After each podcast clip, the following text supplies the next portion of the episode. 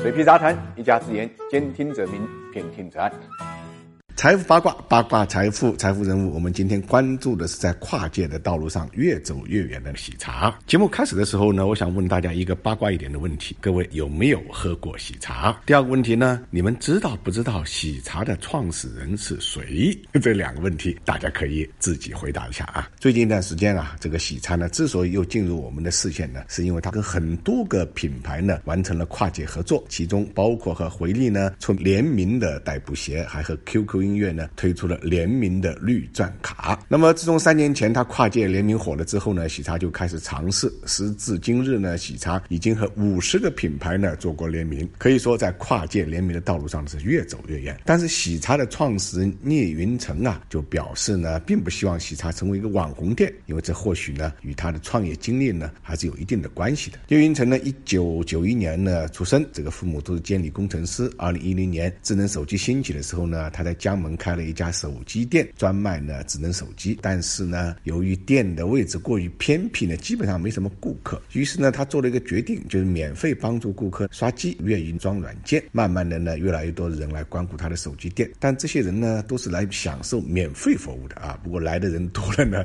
总归有些人觉得不好意思啊，他们会在店里买一些手机的配件。久而久之，手机没卖几部，配件反而供不应求。这样呢，他就收获了人生的第一桶金。不过好景不长，二零。一一年，电商崛起，网购的流行对实体店呢造成了毁灭性的打击。云城的这个手机店呢，也就在这个冲击之下呢倒下来了。不过呢，好在他卖手机配件已经赚了二十来万，这就为他之后的创业呢留下了一点基础。那么手机店关门之后，聂云成就想着以后做什么啊？有一次呢，他在街边的奶茶店呢喝了一次奶茶，发现冲奶茶用的都是各种水果粉、奶盖粉，这样的奶茶呢很不健康。但是呢，这样的奶茶店居然也可以。吸引到大量的顾客，所以他就觉得自己可以去开一家奶茶店，但他想做的东西不太一样。他首先要做货真价实奶茶，其次呢要做年轻人爱喝的饮品。经过不断的研究，总算在二零一一年底呢调制出了芝士茶。二零一二年呢在江门开了第一家店，叫黄茶。开业前三天有促销活动呢，还是不少人来的。但是促销活动一结束就没什么人了。第四天呢只有一百多块钱的营业额。当然了，最后他随着产品的不断调整优化，黄茶的生意呢总算